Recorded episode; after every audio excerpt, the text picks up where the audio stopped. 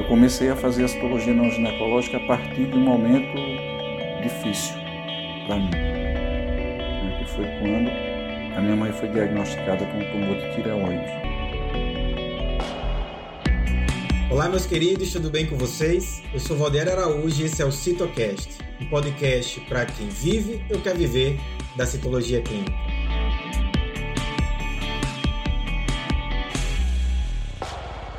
E no episódio de hoje do Citocast, estou recebendo um grande amigo, o professor Rildo Sobral. Professor Rildo, farmacêutico pela Universidade Federal da Paraíba, uh, citologista, pai, né?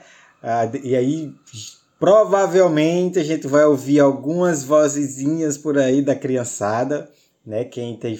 Ele, professor Rildo, já riu aí. O meu eu já deixei na casa da avó para conseguir gravar, que senão eu não consigo, não, viu, Rildo? Mas é isso.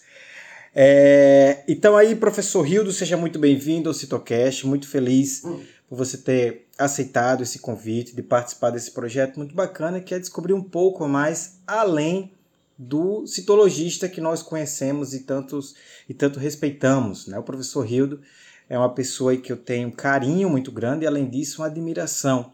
Ele atua na frente da citologia cérvico-vaginal, mas também atua na citologia não ginecológica e ele atua super bem. E ele é um grande uh, motivador, até para mim mesmo conseguir é, participar e atuar mais ainda nessa área. Professor Rildo, seja bem-vindo. E eu já venho como uma primeira pergunta, que é uma pergunta de praxe, é para entender o quem é o professor Rildo por trás do currículo Lattes. Meu caro Valdieri, você sabe que a recíproca é verdadeira. Eu também tenho uma estima enorme por você, desde os primeiros contatos, né? É, Sinto-me honrado pela, pelo convite. É realmente muito gratificante poder contribuir com o seu trabalho. É, não tenho muita coisa a acrescentar aí no, quanto ao currículo, né? O currículo é esse mesmo, currículo simples, mas assim, tem uma história já longa, uma história já de, de anos, né? E essa história é, foi o que levou ao nosso, a, a, ao nosso primeiro encontro, que tem, assim, para mim tem sido muito frutuoso, né? É, tem sido muito frutuoso. Para mim, quando eu comecei a realizar citologia, trabalhar com citologia, tudo era muito difícil, porque a gente não tinha imagens, a gente não tinha acesso ao conhecimento que se tem hoje.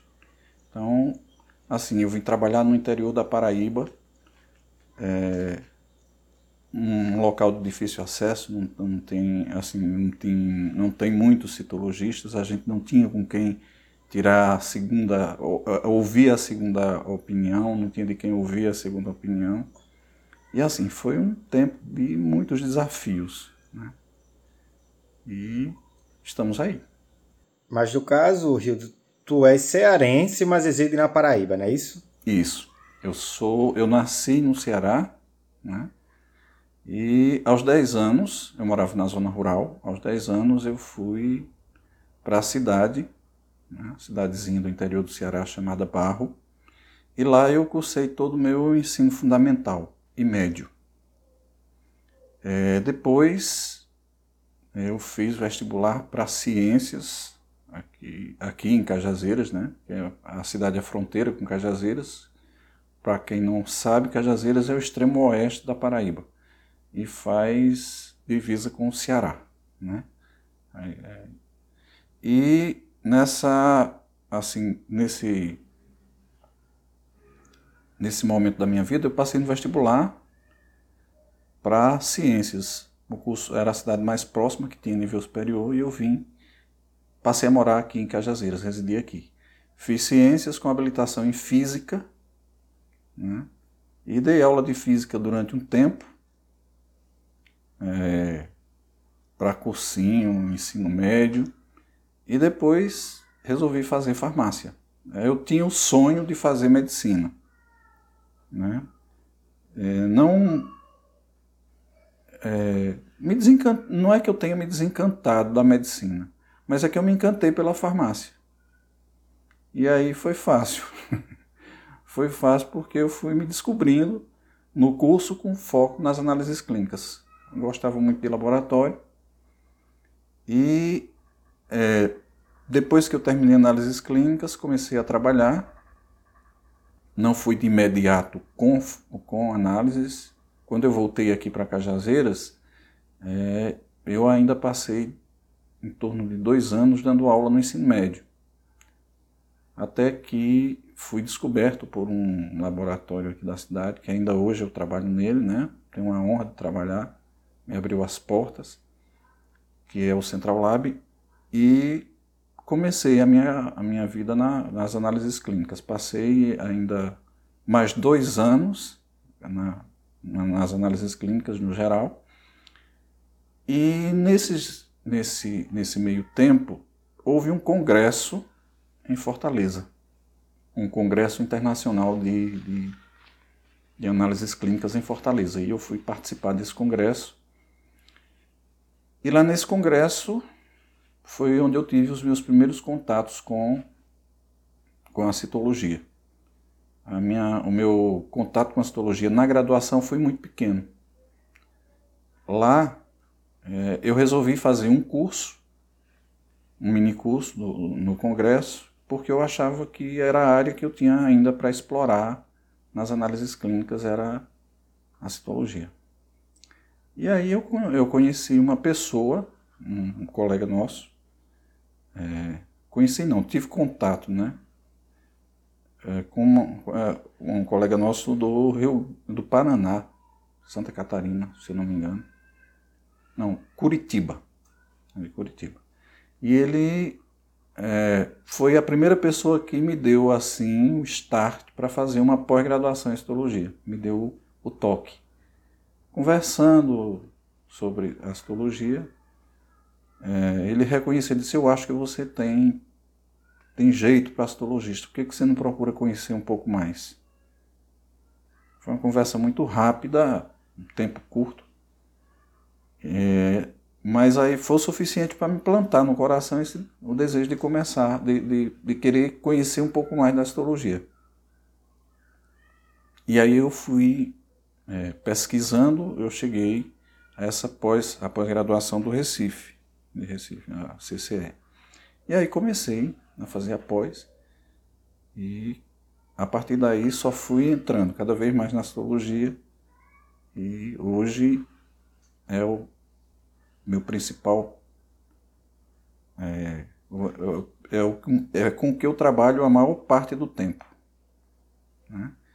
Tenho outras atividades, ainda como analista, mas a maior parte do meu tempo é dedicado à astrologia.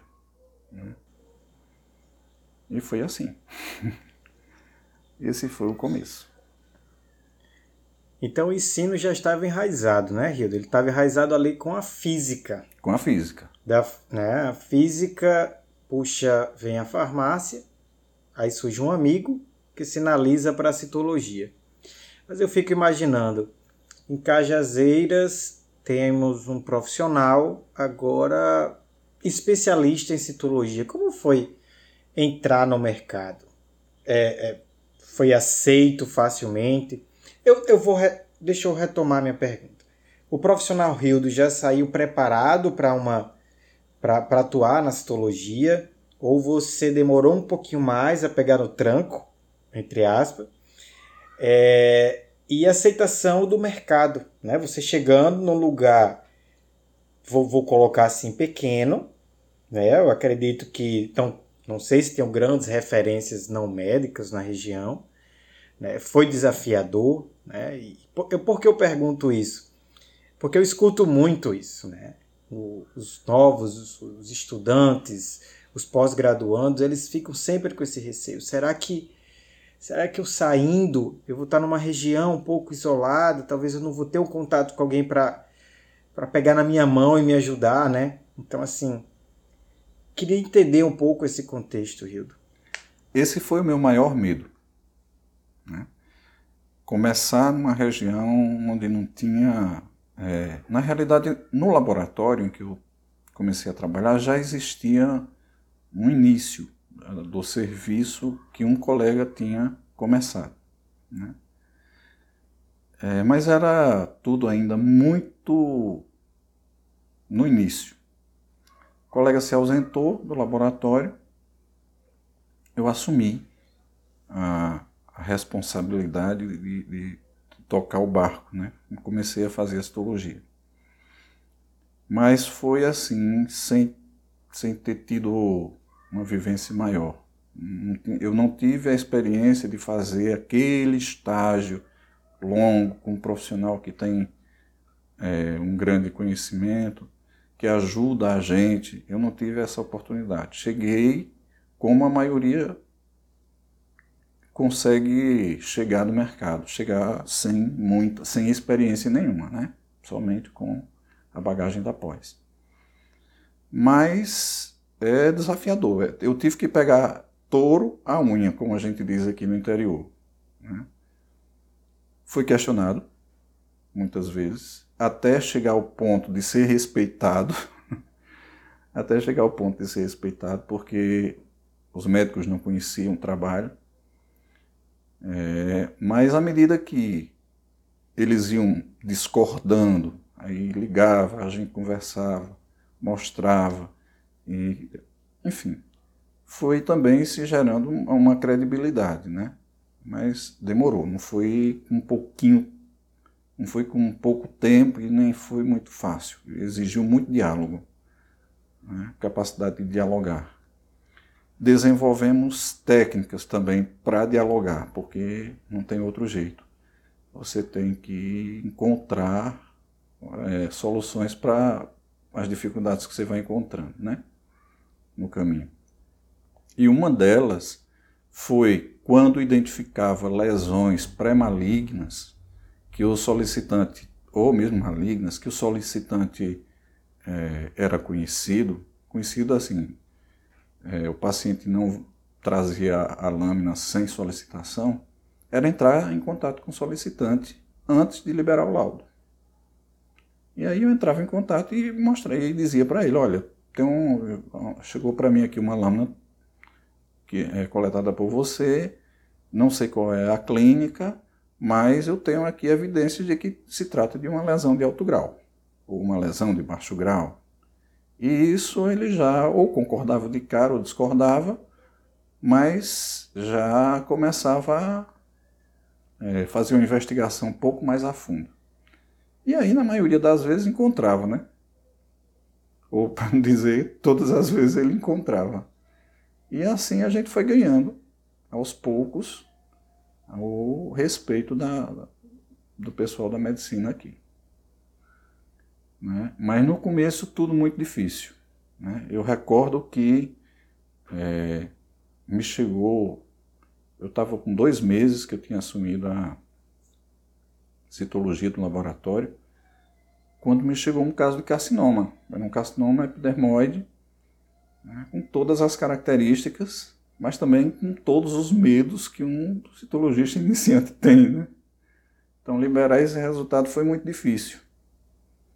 Mas foi também muito gratificante, porque esse resultado gerou a confiança do, do, do médico e as coisas começaram a acontecer a partir daí. Eu acho legal evidenciar algo que foi dito, é a questão do. É, para os nossos colegas ouvintes, primeiro ponto, não é de primeira que já vai funcionar, né? Que já vai chegar, já vai ter todo mundo ali de braços abertos, não sei se para acontecer para um ou para outro, mas comumente tem uma dificuldade de entrada inicial, até porque você vai ganhar, o, como se colocou, o respeito, o reconhecimento ao longo do, do tempo. E esse reconhecimento provém quando você se apresenta é, com sua capacidade técnica, com sua capacidade, seus conhecimentos e também um bom diálogo. Né? O relacionamento interpessoal, é, saber lidar com, com situações é, é, extremamente relevante no cenário que vivemos. Né? A gente fica preocupado, mas tem que encarar. Então, se o Rildo tivesse naqueles momentos lá desistido, hoje a gente não estaria batendo esse papo e ele não seria o Rio de Sobral, que tantos colegas né, têm uma admiração muito grande. E, e, tudo isso faz parte desse, desse processo, né? A gente vai dando um passo de cada vez e fica o alerta para você que está nos ouvindo, tá? Talvez você esteja nesse processo. Você está nesse processo de conquistar o seu espaço. Viu? Tomando como base o Rildo, tomando como base também o que eu já venho falado há um bom tempo. Também aconteceu comigo, não foi de primeira. Mas a gente foi perseverante, foi dando certo, enfim, deu certo. E agora aí vem a complexidade que também, ok, deu certo. Aí não, a gente não relaxa, né? Na verdade, a partir de agora, a gente chegou num patamar que a gente não pode mais retroceder. É sempre buscando melhorias. E eh, o Hilda, não sei se você vai se, se recordar, teve um, um papo nosso, foi no congresso em Manaus, que tinha acontecido recentemente contigo um caso de uma paciente que a lâmina era típica de um HCIL. Não sei se você vai recordar. Vou, vou arriscar aqui. E aí você, tinha, você me contou assim, olha, uhum. essa paciente chegou no laboratório, a lâmina HCIL típica, assim, não tinha o que ter dúvida. Vai ao médico, o médico diz, olha, você não tem nada. O paciente volta para o laboratório, se queixa. Aí você foi lá e conversou com ela, disse, olha, enfim, a situação é essa, essa e essa. Minha sugestão, continue buscando outro atendimento, uma segunda opinião. E também me recordo, e essa foi mais recente, que foi numa situação de uma, ah, uma citologia mamária, né? que também teve essa discordância entre a citologia e aquilo que o médico acreditava. Ah, não estou aqui colocando sobre julgamento, decisão do médico, eu não sei o que, que ele investigou, da forma que ele investigou, se foi exames complementares, se a região, enfim.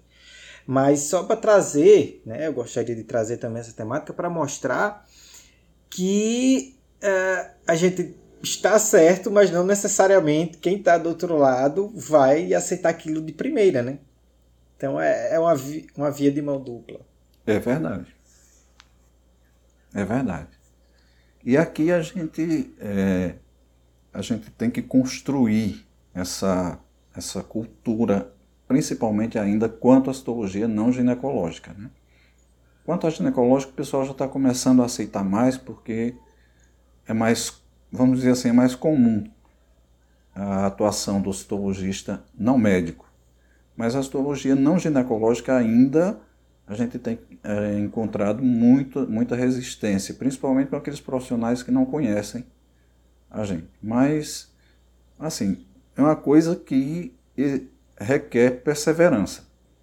Só vão confiar, acreditar na medida que forem recebendo resultados confiáveis. Tá?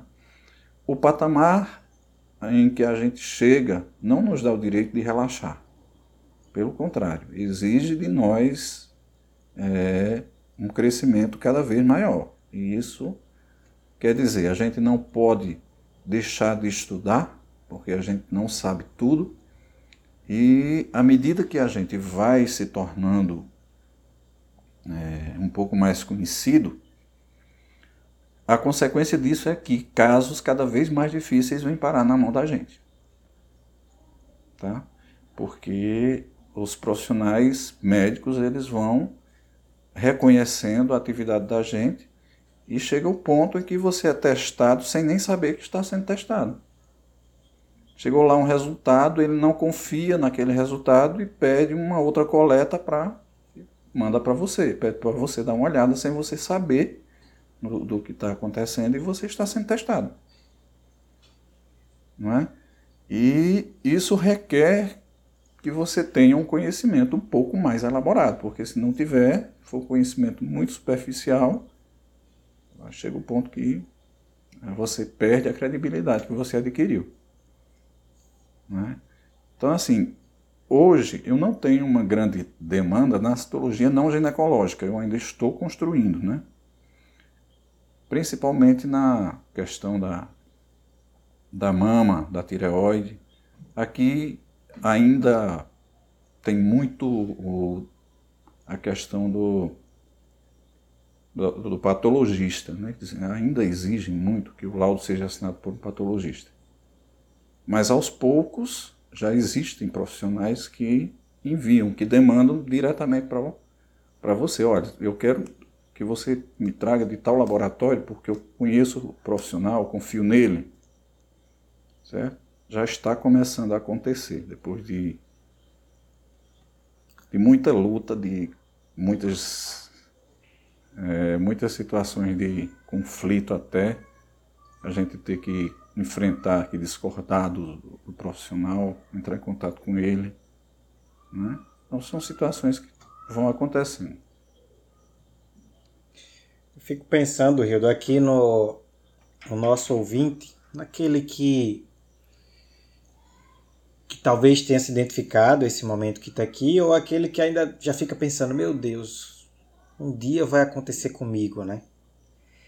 E aí, você teria alguma dica para passar, assim, como lidar com uma situação com, como essa? Né? Alguém chegar e dizer assim, olha, eu acho que o laudo está errado. Né? Um, um, profissional que tem, com sua vasta experiência, alguma sugestão você daria? Como lidar com uma situação dessa? Sei lá, é, é, conversar com o paciente, direto com o médico, com a recoleta. E se a recoleta vier negativa, nas suas vivências, né? já, já puxando na, por esse assunto que você percebeu que teve melhor resultado? Se é, se é que teve como mensurar isso, né? Estou trazendo uma pergunta, mas, enfim, aberta. Olha, eu diria que cada caso é um caso. Né? No geral, não existe assim aquela regra. Né? A gente vai conhecendo muito o perfil do profissional que solicita. Eu já passei por, essa, por essas situações de de questionamentos e a primeira coisa que eu procuro fazer é não não insistir com o resultado sem antes revisar a minha lâmina. Né?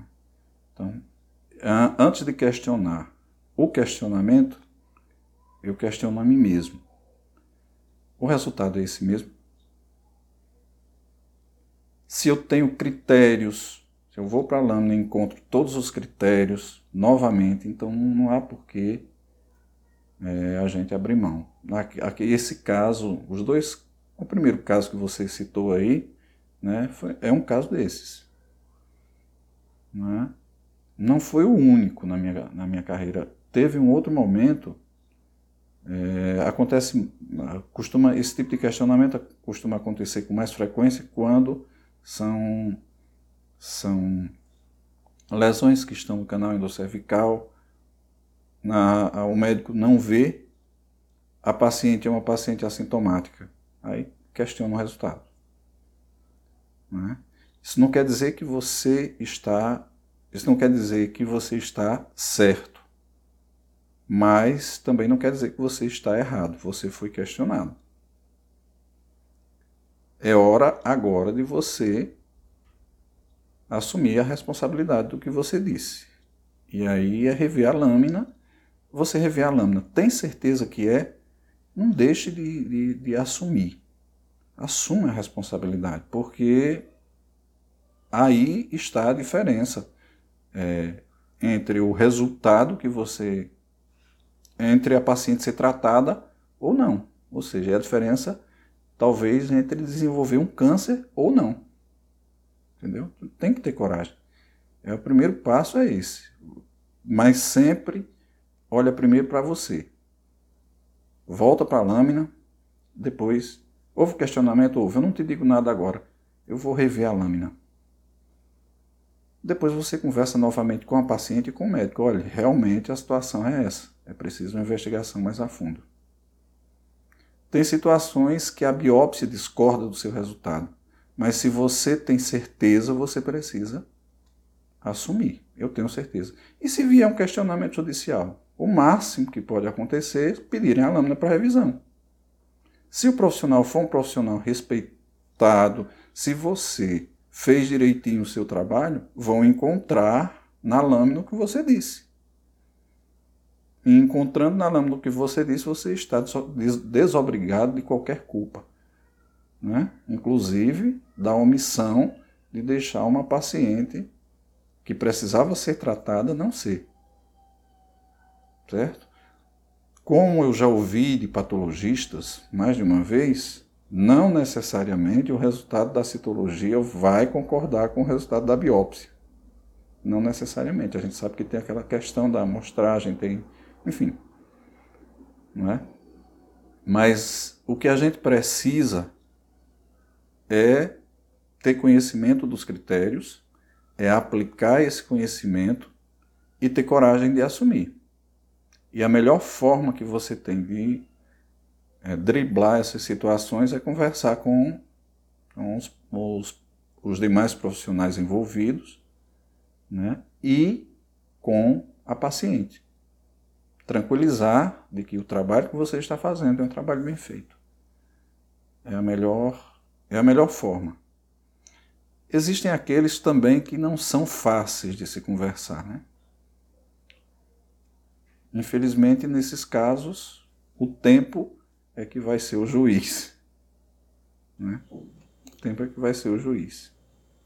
Muito interessante. Perfeito, perfeita colocação eu, eu sigo essa linha. E enquanto estava falando, eu, eu, eu, lembrei de uma coisa que aconteceu hoje. Uma aluna da comunidade de Citologia Descomplicada me enviou quatro imagens, né? Aí, tranquilo, processo inflamatório, assim, nada demais.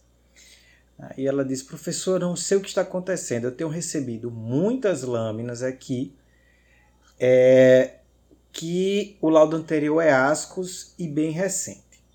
Né? Eu disse, mas foram ascos que você laudou? Ela fez, não. Vem a informação, enfim, vinha no registro da, das anotações do médico, que basicamente está vindo sempre do mesmo laboratório. Ela me perguntou por que isso está acontecendo. Aí, pelo, tu, tu, falou recentemente sobre testar o citologista, né? Como disse. Aí me veio isso à mente. Então, aí na hora eu disse: olha, situações que podem acontecer. É, preservação do material. Será que o pré-analítico está bom? Ou está chegando lá tudo dessecado e eles, para não, não colocar insatisfatório, estão colocando ascos que a gente sabe que isso, infelizmente, tem alguns vícios que isso acontece. Vai gerar, ou é a melhor saída pela direita, pelo protocolo, né?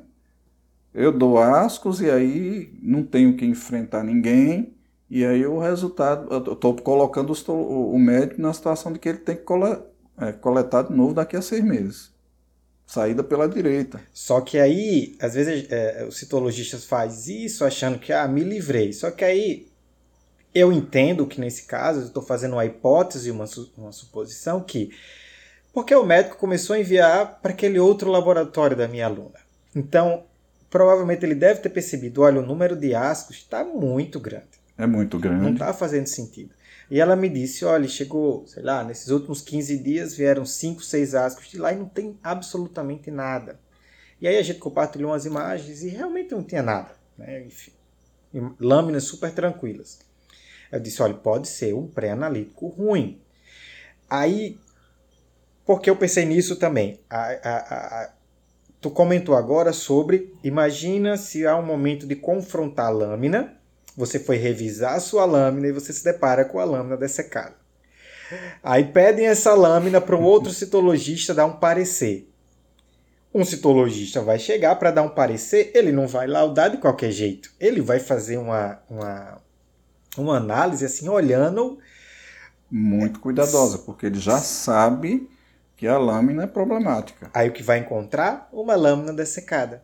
Aí ele vai pegar e dar um parecer sobre a lâmina, dizendo: olha, a lâmina era insatisfatória para avaliação. E vamos supor que a pessoa viu aqueles núcleos grandes do dessecamento, né? Quatro, seis vezes pode uhum. aumentar, e laudou equivocadamente. Então, só, só trouxe um cenário que, que, o, que o processo pré-analítico da coleta, fixação, coloração, enfim, até chegar nas mãos do histologista é extremamente importante. Imagine como é que o, que o professor Rildo ia chegar e desbater o pé, né? uma, uma histologia dando diferente, um, um, parecer, vamos supor até no processo uh, de justiça, e tá lá. Pronto. Acabou o profissional. A região é toda vai saber que era um laudo errado, e errado pior, por, porque a lâmina nem deveria ter sido lida. Imagina que complexo, né? Por causa de uma outra, a gente faz as coisas erradas e pode pagar um preço muito alto por isso. Então, fazer o certo desde o início é o que vai dar a fundamentação para quando chegar se dizer assim, olha, eu tenho certeza do que eu vi, eu avaliei os critérios citomorfológicos, eles batem com as preconizações, com as recomendações, né? E aí você vai referenciar do sistema Bethesda, enfim, do, do laudo, se for fazer um laudo mais descritivo numa situação como essa. E aí você vai lá, tô, tô seguro, e que bom para paciente que vai ter um laudo correspondente aos achados na lâmina, né? Então, é, é, muita coisa do que foi dito aqui, eu, eu, resolvi trazer essa, contar essa história, né? Formular essa hipótese que pode acontecer, para que os colegas percebam que às vezes palavras que são ditas são extremamente importantes, mas quando você não tem a maturidade para perceber o que o professor Rio trouxe aqui para a gente, você vai achar que é, se acontecer, mas não. Ah, ele só consegue é, chegar e, e, e, não é confrontar, dialogar com os médicos, com a histopatologia, porque tinha um pré-analítico muito bom, tem um citologista muito bom fazendo análise daquele material e também o pós-analítico. A lâmina estava guardada da maneira correta, preservada, que você pode revisar a lâmina. Porque também, se fizer uma montagem de lâmina que não sirva de nada, quando for revisar, quem vai revisar o que não dá para ser visto? É, é, muita, é, é, muita coisa em jogo, que às vezes a gente no, no dia a dia, na, na rotina, não acha que é só mais uma lâmina, mas não, pode ter algo a mais ali. Então, só queria. A gente precisa se preocupar com tudo. Né? Se preocupar e conhecer todas as etapas. É, acontece é, também o inverso, né? Agora, essa semana, para ser mais preciso, é, uns quatro dias atrás, eu recebi a ligação de um profissional é, me pedindo para rever uma lâmina que eu tinha liberado é, com lesão de, de, baixo grau e efeito citopático do HPV. Nós sabemos que tendo efeito citopático do HPV, nós devemos liberar como LCIL, isso aí é fato. Agora, tem que ter cuidado para não misturar as estações. Efeito citopático, nem todo, nem todo é, halo perinuclear é efeito citopático de HPV. Né? Isso aí também é fato. E ele me ligou, preocupado, porque a paciente tinha, tinha feito uma citologia anterior, há seis meses atrás, que tinha sido inclusive eu mesmo que liberei o laudo, e tinha dado o mesmo resultado. Ele tinha solicitado uma biópsia, o resultado da, da biópsia tinha dado cervicite, cervicite leve, mas ele não conformado com o resultado da biópsia solicitou um, um HPV, uma captura híbrida para HPV. E a captura híbrida para HPV confirmou o meu resultado. Então ele tratou a paciente, baseado no meu resultado, e repetiu com seis meses a coleta. Para surpresa dele, o resultado foi o mesmo. E ele me ligou. Mas você disse que o resultado, o, o resultado, você não, não, não colocou lá que tem lesão de baixo grau, mas a paciente foi tratada, foi feito tomar todos os critérios e tudo, e esse efeito citopático do HPV ele pode simplesmente ter permanecido. E por que, que você não colocou lá é, pelo menos um ascos, mas uma lesão? Doutor, eu vou olhar a lâmina. Tá? Eu vou olhar a lâmina novamente. Mas se tem efeito citopático de HPV, não tem como eu lhe dizer que não é lesão. Tá? Eu não vou colocar que é ascos. Eu vou colocar que é uma lesão intraepitelial de baixo grau. Tá? Não posso fazer isso. E foi batata. Fui para a lâmina e estavam lá todos os coilócitozinhos bonitinhos, né? Como eu havia dito para ele. E não só tinha coilócito, tinha coilócito e tinha mais coisa também. Então foi o que eu fiz. Peguei, fiz várias fotos da lâmina e mandei para ele. Olha, com, esse, com esses achados aí, eu não posso dizer que é uma lesão, que não é uma lesão de baixo grau. Se tiver alguém que tiver coragem de dizer, você pode mandar pegar a lâmina.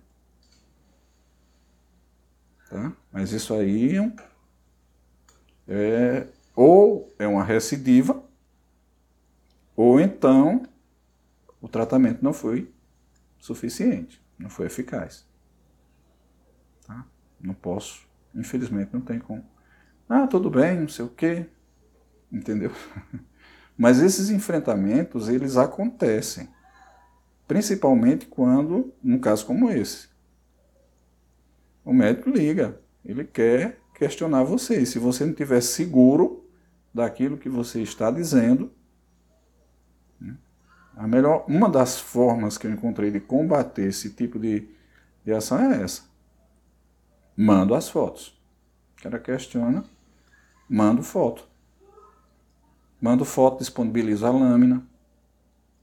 Tá? Só lembrando que para retirar a lâmina tem que ter um protocolo, você tem que deixar um termo assinado, né? esse tipo de coisa. Mas é dar a cara para bater. Só tem uma coisa: depois que esse tipo de, de, de situação acontece, é, se o cara estiver chegando no serviço, ou enfim, você ganhou um aliado. Ele agora passa a confiar muito mais em você. Tá? É um aliado. E, inclusive, alguém que recomenda o seu trabalho. E, Hildo, nesse ponto, é, é legal a gente citar que, apesar do, do, de um momento de aflição para nós citologistas, é um momento de se posicionar, lógico, de uma forma profissional e cordial. Ah, né? Já até ao, ao longo da nossa conversa, você citou a forma de falar, a forma de retratar, a, a... tudo faz diferença. Você pode estar coberto de razão, mas se você resolve bater o pé, ser rude, você perde a razão completamente. E como também você citou, só para trazer mais uma vez, que cada profissional você vai ter a sua estratégia. Né? Por exemplo, você já citou uma estratégia que foi fotografia legal, quem está do outro lado, se está disposto a receber fotos, e ali provavelmente ele vai ter um amigo que entende um pouquinho mais, ou ele talvez entenda um pouquinho mais, ele já vai saber, opa, não, não dá não. Né? O outro talvez vai pedir uma revisão de lâmina, o outro simplesmente vai dizer assim, vai aceitar que você reviu a lâmina, ou melhor, até esse médico que hoje você mandou foto, talvez numa próxima tentativa, você dizer, numa próxima situação, você diz assim, doutor, eu revisei a lâmina, e de fato confirma o, o laudo que eu realmente soltei. Você quer foto? Talvez ele ligue até assim. Não, não, não. Precisa não. Você, já revisou né, o, o, aliado. Então a gente tem que se colocar como profissional, com conhecimento. Né? Não, não dá para fingir que sabe. Porque é um momento, em algum momento a gente vai pagar um preço alto por isso. É estudar o, o tempo todo. E falando em estudo, o, onde é que, que o, que o Rildo se torna professor de citologia. Professor de física, a gente, eu já sei, né? Era professor do ensino, do ensino médio, mas como surge o ensino da citologia? Pois é, teve. Eu já tinha terminado após. E assim, já estava começando a fazer o nome no mercado, né? De repente, uma faculdade me ligou. Uma faculdade aqui de Cajazeiras, no curso de farmácia me convidando para dar aula de citologia para eles. Né? E eu aceitei.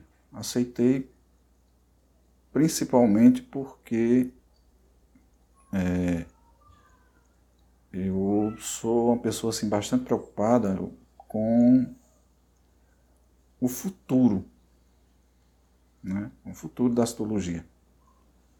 E eu penso sempre nisso. Eu penso que o, depende de nós. Não é só a gente se formar e esquecer o resto. Não, agora eu vou viver de citologia e pronto. fechar as portas para os outros. Depois de nós, a vida continua. Então a gente vai pegar o conhecimento, engavetar. E outra, quem ensina, aprende. Cada vez que se dá uma aula sobre um assunto, você aprende um pouco mais sobre aquele assunto.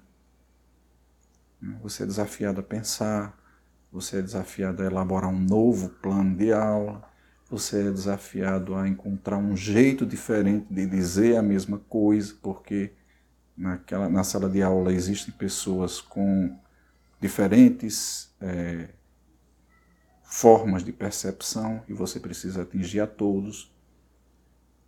E foi pensando nisso que eu aceitei. Aceitei, comecei a dar aula, depois é, houve um, um momento que eu fui sondado pelo professor Valdieri se eu tinha interesse em dar aula para uma pós que estava procurando ele e ele não tinha disponibilidade. Eu disse que ia e foi assim que começou. Né? Então teve essas duas, esses dois momentos, né? O primeiro momento foi um, já um reconhecimento do mercado a nível de Cajazeiras, já tinha no outro momento conhecido o professor Valdieri, e o professor Valdieri me fez essa surpresa. Um dia me liga querendo saber se eu tinha interesse em dar aula na pós. Dar aula na pós é sempre um desafio muito grande, né? Porque é, você está formando agora quem vai para a bancada, para o mercado. E aí você tem que. É, não é só a teoria. Eu penso que hoje, principalmente hoje, é, tem muita coisa já, muita imagem, muito livro, livro bom, acessível. Né? E assim, dá para aprender um pouco da teoria e um pouco da prática vendo os livros. Agora, os detalhes, aquilo que faz o profissional, a diferença do profissional, o jeito de pensar, isso aí é vivência, é uma coisa que livro não dá, é uma coisa que, que os cursos que a gente faz por computador não dá. E eu penso que é até uma assim, uma omissão, você ser chamado, convidado para dar um para ajudar um, uma turma a aprender um pouco de citologia, a pensar como citologista e você se omitir. Então, tem esse tudo isso que a gente vai colocando na balança né, e que às vezes nos leva a fazer até coisas que a gente não imaginaria fazer. É muito gostoso, né, dar aula para pós-graduação, porque se pensarmos bem, vai ter ali 15, 20, alguma, 20 algumas pessoas com o objetivo de aprender aquele, aquele tema é, é, é, mais gostoso quando você pega uma turma completamente dispersa que está ali, talvez querendo estudar outra coisa, enfim. Não sabe. É, aí sabe nem o que é astrologia, né? Tá fazendo lá. É. Né? É, que infelizmente a graduação aconteceu contigo, comigo foi até melhor, mas eu vejo que acontece bastante a graduação coloca a astrologia quase sempre assim, né? Fica ali de é. lado, ninguém olha para ela e às vezes eu encontro alunos, eles dizem, nunca gostei de citologia na graduação. Nunca gostei. Não sabia nem o que era. Aí a gente explica e ele diz, ah, era isso? Ah, é isso?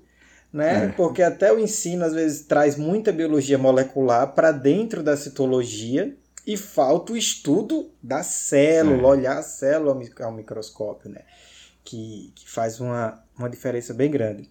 E sobre a recomendação, Rildo, eu acho assim, é, queridos mestres que, que estejam nos ouvindo, é, doutores, PHDs, reconheço todo o esforço, tá? Não estou tirando o mérito desse esforço, não. Mas eu penso sim que a pós-graduação, ela muitas vezes precisa de pessoas que estão no dia a dia, que estão sentindo. ali na frente, sentindo, é. lidando com situações diversas, complexas, cotidianas, até um papo como esse, saber lidar numa, numa situação adversa de conversar com, com, com assistente, né, com, com médico assistente, enfim. é, é, como saber lidar com as dificuldades da rotina. Poxa, peguei um lote, o lote não veio bom. Ah, o lote veio com spray, o lote veio com álcool. Como é que eu faço? Eu faço aquilo, eu vou montar a lâmina como? Eu tenho que entregar em quanto tempo?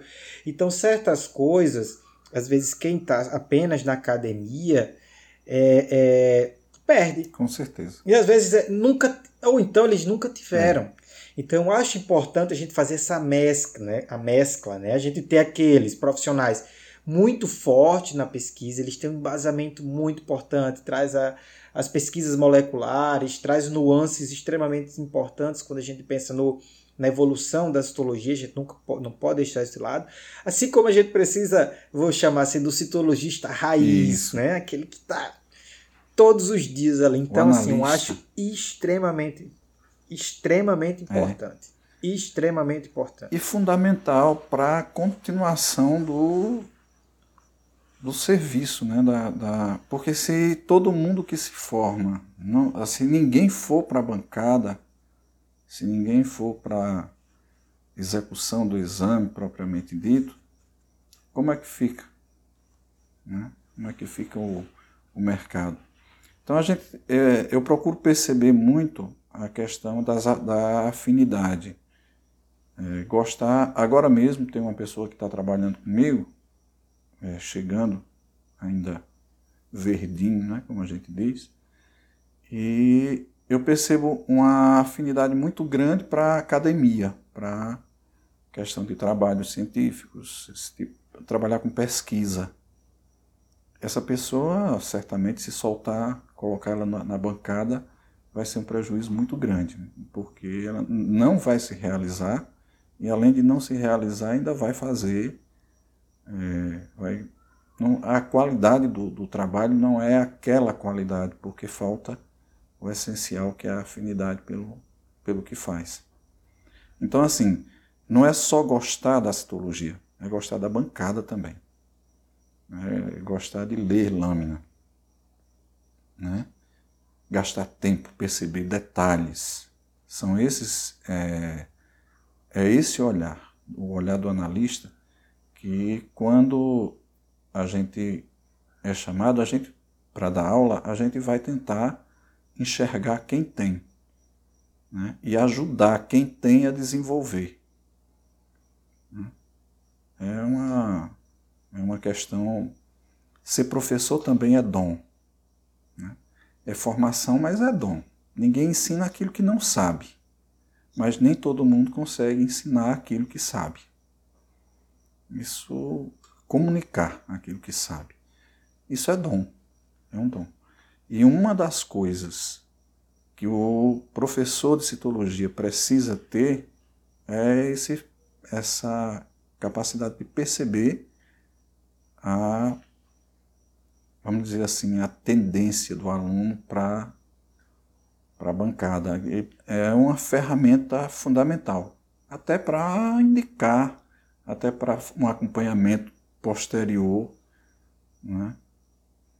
É uma, isso é uma das coisas que eu tento viver também no meu magistério. Eu nunca perco meu contato com os alunos, é interessante, eles ficam, de vez em quando eles me ligam, mandam fotos. Professor, me dá uma opinião sobre isso e a gente vai conversando. Isso é uma coisa muito boa.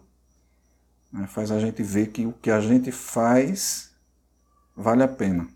Né? Eu penso sempre no professor como aquele, o professor de citologia. Eu olho sempre a, a, a vida do citologista como alguém que está é, numa batalha contra um inimigo, né? um, um, usando um, um linguajar um pouco metafórico. É, um inimigo, e esse inimigo é o câncer.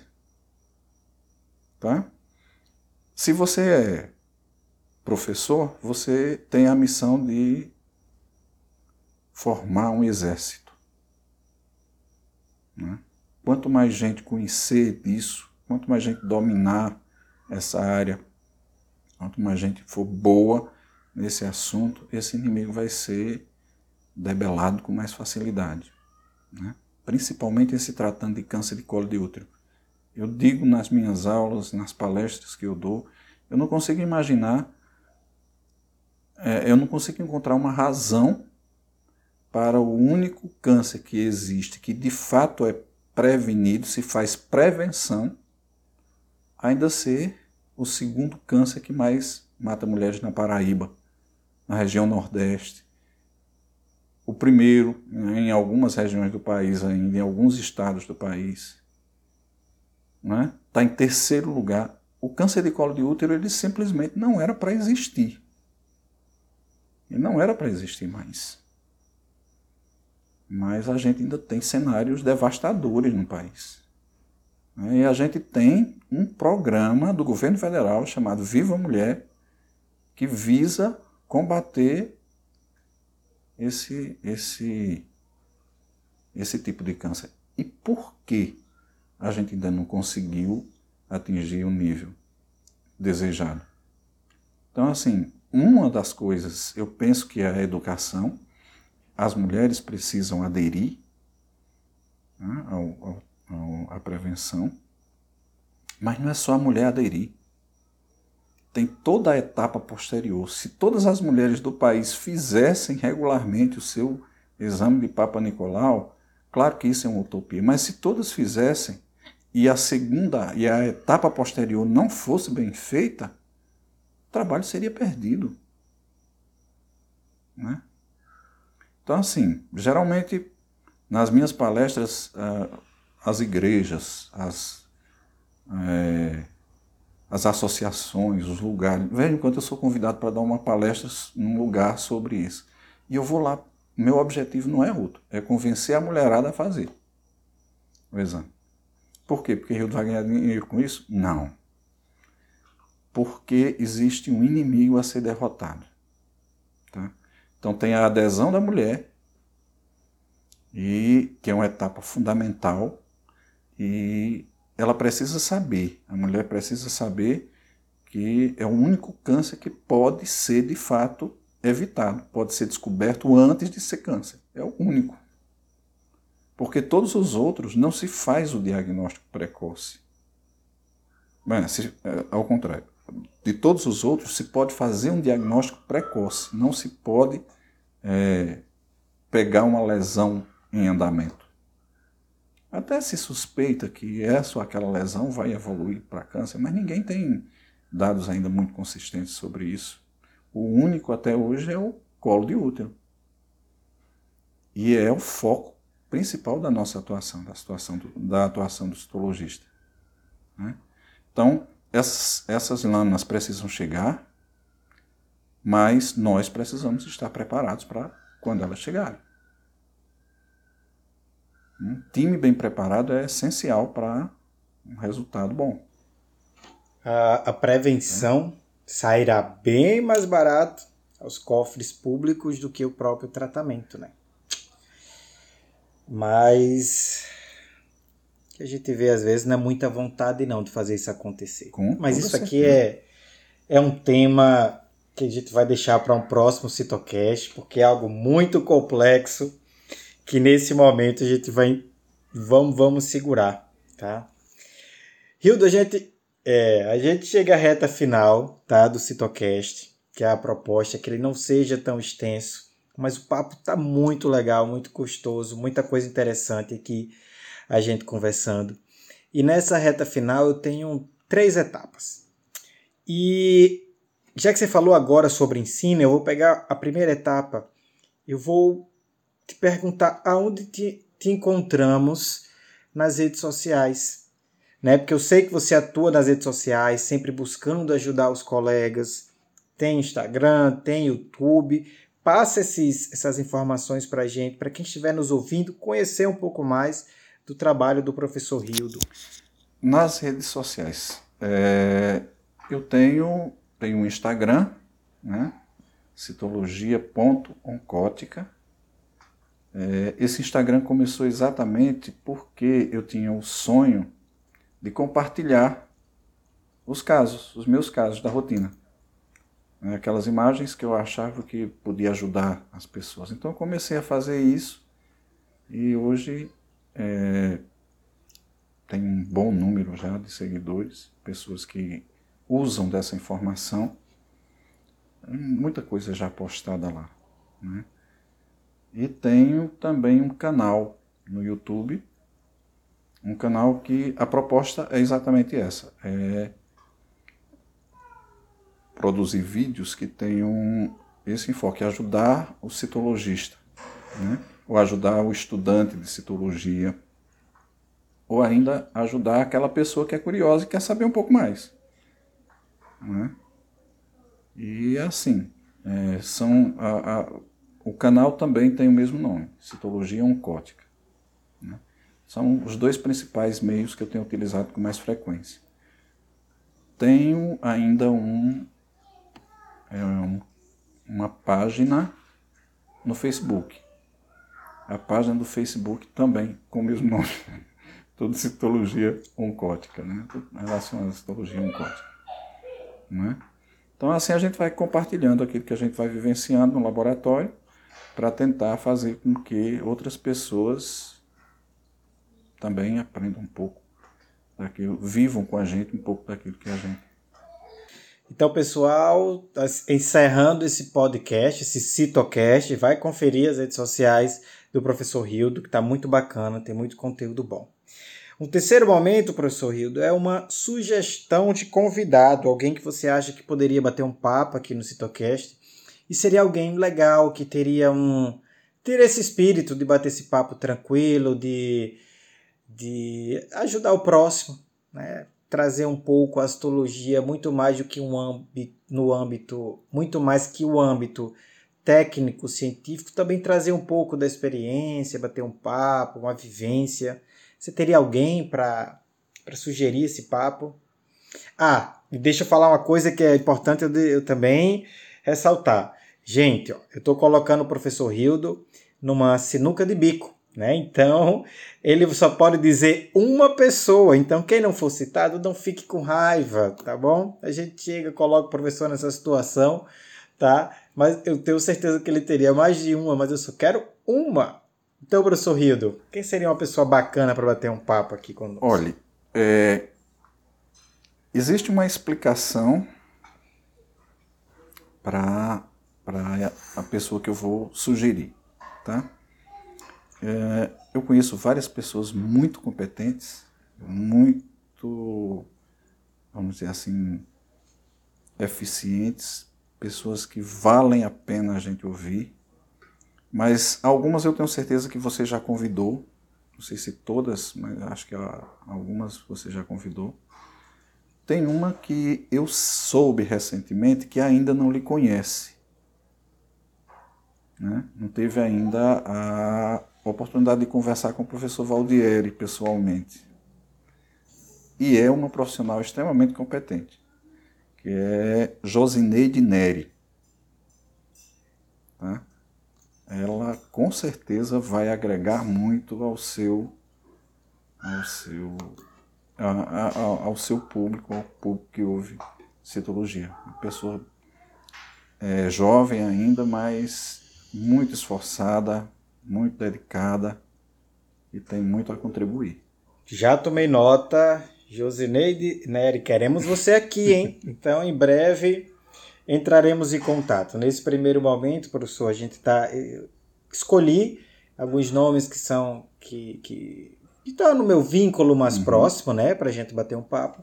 E num segundo momento eu vou trazer as recomendações, né, para a gente bater um papo, enfim, até tempo para o pessoal é, entender um pouco o que é a proposta do Citocast. Né? Por exemplo, a, a sua recomendação, talvez ela vai escutar esse podcast, ela vai entender um pouco o que é esse, o que é esse momento aqui, né? Então a gente dá um papo, dá, dá um tempo também para o pessoal aí ir se preparando, mas sim, iremos chamar, espero que todos os convidados topem, porque é muito bacana, a gente aprende muito com, com esse papo. E por fim, né, para a gente finalizar, uh, uma mensagem final. E nessa mensagem final, é, eu digo assim: eu entrego um superpoder. E nesse superpoder, você vai. O que você disser aqui vai ser algo que todas as pessoas do mundo terão acesso à informação. Talvez tradução simultânea, talvez legenda, não sei. Mas vamos supor que todo mundo teria acesso a essa mensagem final. Você escolhe o tema, você pode escolher talvez até um público específico, né? enfim. Uh, o Citocast é todo seu. e eu queria uh, deixar esse momento para a mensagem final do professor Rio de Sobral. Professor, às vezes eu me, me pego é, dizendo coisas que eu nem mesmo, que nem mesmo eu sabia que sabia. Eu acho que eu não sabia. São, eu penso muito no, são inspirações que vêm de quem gosta de pensar. Eu gosto muito de pensar. Para fazer física você tem que gostar de pensar, porque se não gostar de pensar não consegue estudar física. É, é física que estuda muito a natureza, as relações, mas enfim. E hoje eu escrevi uma coisa para uma pessoa, no, um recado para uma pessoa, no, no, mandei uma mensagem via WhatsApp para essa pessoa, estava falando comigo, ela estava falando comigo e de repente me passou essa frase eu escrevi e eu gostaria de deixar para as pessoas aqui agora. O tempo é enquanto há tempo. Como disse o poeta, o tempo não espera ninguém. Traduzindo isso para nossa, para nossa linguagem de citologista, aquilo que a gente faz precisa ser bem feito. A gente precisa se tornar melhor é hoje. Não é amanhã. Não é esperar para amanhã para melhorar. É hoje. O tempo é agora, porque agora ainda há tempo. E o tempo não espera ninguém. Vai chegar um tempo que nós não teremos mais tempo. Ele não está esperando mais. né? Então, assim, Vamos para frente, vamos tentar construir uma citologia cada vez melhor, né? levar resultados cada vez mais eficientes, né? e isso passa por um preparo, um preparo individual. Ninguém jamais será um bom profissional se não for um bom ser humano ou se não for um ser humano que se permite melhorar a cada dia. Pensar que o efeito daquilo que a gente faz é muito grande, o resultado daquilo que a gente faz é muito grande. Quando a gente fala da citologia ginecológica, a gente está falando de uma prevenção e a gente faz citologia é, sem. faz uma citologia de rotina, uma citologia que não tem grandes na maioria das vezes, são lâminas normais ou inflamatórias. Né? Quando a gente faz a citologia não ginecológica, a gente está, na grande maioria das vezes, não se trata mais de prevenção. Né? Não se trata mais de prevenção. Eu comecei a fazer a citologia não ginecológica a partir de um momento difícil para mim, né, que foi quando a minha mãe foi diagnosticada com um tumor de tireoide, um câncer, um tumor papilífero de, de tireoide, carcinoma papilífero de tireoide. Né? Eu, eu estava acompanhando ela numa consulta de rotina, aquela consulta de rotina que não é tão frequente, casa do ferreiro espeto de pau, como a gente diz, e quando o médico disse, Rio tem um nódulo na tire... tem dois nódulos na tireoide dela. E bom, tem que investigar. Então vamos investigar. Eu acompanhei a ultrassom. O médico que estava fazendo a ultrassom olhou para mim e disse: grandes chances de ser, de ser maligno. Veio me entregar a lâmina depois. Né? Naquele momento eu não tive condições de fazer a lâmina. E eu disse para ele: o senhor, me faça um favor, leve essa lâmina para uma pessoa de confiança. Eu não tenho é, condições de avaliar ela agora. Mas eu gosto de tentar transformar as quedas em passos de dança. Né? Eu imaginei que o conhecimento que alguém tinha para dar aquele diagnóstico era muito importante, foi muito importante na minha vida, porque me ajudou a interromper um processo maligno. Todo mundo deve imaginar o que, o quanto pesa um diagnóstico desse na família, né? Alguém que a gente estima. E aí eu entendi, eu tenho que fazer também a não ginecológica e tenho que fazer citologia de tireoide. Porque lá em Cajazeiras ninguém faz e muita gente precisa. Então eu vou fazer. E foi assim que começou, que eu comecei a fazer a citologia é, não ginecológica. E depois da não ginecológica, que eu tenho começado com a tireoide, isso é um desafio atrás do outro, é um desafio atrás do outro. E eu não, eu simplesmente não fecho as portas para esse tipo de desafio, porque existe uma necessidade, a necessidade de bons profissionais nessa área também, né? Eu acho, eu acho que foi no tempo. Né? Então o tempo é enquanto há tempo, é agora. Se eu tivesse esperado, o tempo teria passado. Talvez hoje eu não tivesse mais coragem de começar.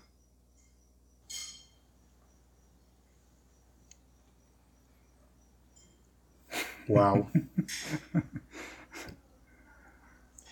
Rildo, muito obrigado, gratidão por compartilhar uh, essa e todas, todas as histórias que nós batemos aqui, papo, nesse Citocast. Realmente um Citocast bastante especial, né? É, é, é, às vezes denso, com assuntos né, um pouco mais vamos dizer, denso mesmo, pesado, mas extremamente importante. E, e muita superação, muita determinação. E eu gostaria de reconhecê-lo por isso. Né? Se eu já te admirava, agora só aumentou. Foi exponencial. Né? Eu te acho um, um profissional exemplar, um ser humano assim, especial, de muita luz. Né? Toda vez que a gente bate um papo, é, a gente sai renovado. Né? Tem, tem, tem algo a mais. Né? Tem algo a mais no, no Rio. Eu tenho certeza que os colegas que estarão aqui, que estão ouvindo o nosso Citocast, eles entenderão do que eu estou falando. Então, Rildo, muito obrigado. Gratidão por sua disponibilidade, pelo seu carinho aí de ter arrumado um tempinho na agenda. É, a gente tentou marcar outras vezes, mas teve problema de agenda sua, teve problema de agenda minha, mas você sempre é disponível para que esse momento acontecesse. E aconteceu, e eu achei incrível e maravilhoso, tá? Gratidão, muito legal. E o Citologia Descomplicada estará sempre de portas abertas. E quando pedirem sugestões de professores, tenho certeza que você está ali. eu gosto muito da, da sua didática é muito bacana. Então, Rildo, gratidão. Se quiser finalizar, falar mais alguma coisa, a turma é tua. Mas eu encerro por aqui. Muito obrigado, tá bom? E volte sempre. Quem sabe a gente grava outro Citocast aí no futuro. A, a gratidão é minha. Eu que me sinto, como eu disse no início, né, lisonjeado de ter recebido um convite como esse. Né? E, assim dizer, eu estou sempre à disposição do Citologia Descomplicada. Eu admiro demais o seu trabalho, não preciso jogar confete, porque você não nem merece que se faça é, jogo de confete. Né? Você, o seu trabalho por si só, ele já fala. É um trabalho que não é importante somente para para os citologistas, ele é importante, ele tem uma relevância social muito grande porque formando os citologistas, ele está atingindo pessoas que muitas das vezes não têm condições nenhuma de, de, de fazer um juízo a respeito de um exame. Então, é aquela pessoinha lá da zona rural, lá de onde eu vim, né, que não estudou e que muitas vezes, num, num exame feito lá no PSF, tem o seu, a sua lesão pré-maligna diagnosticada. E essa lesão vai ser tratada porque alguém né, que sob muitas das vezes influência do, do citologia descomplicada, alguém estudou, alguém aprendeu e alguém teve condições de fazer um bom diagnóstico. Então, eu te parabenizo pela grandeza do teu trabalho. Ele é muito maior do que você imagina. Né? E, assim, sinceramente agradeço, como pessoa, como ser humano, eu agradeço que você realize esse trabalho. É um trabalho gigante, é um trabalho maravilhoso. Né? Eu diria que é um trabalho amado por Deus. Tá? Porque chega aos filhos, aqueles pequeninos que não têm muitas vezes condições de, de ter uma citologia de qualidade, de pagar por uma citologia de qualidade. Estou né? à sua disposição. Sempre que precisar de mim, pode entrar em contato. É um prazer. Bem, gente, eu fiquei sem palavras. É isso e até o próximo Citocast. Tchau, tchau. tchau, tchau, Rildo. Gratidão, valeu. Eu sou o Valdir Araújo. Se você está aí no Spotify ou no iTunes, não esquece de seguir para ser notificado das novidades aqui no Citocast. E eu te vejo no próximo episódio.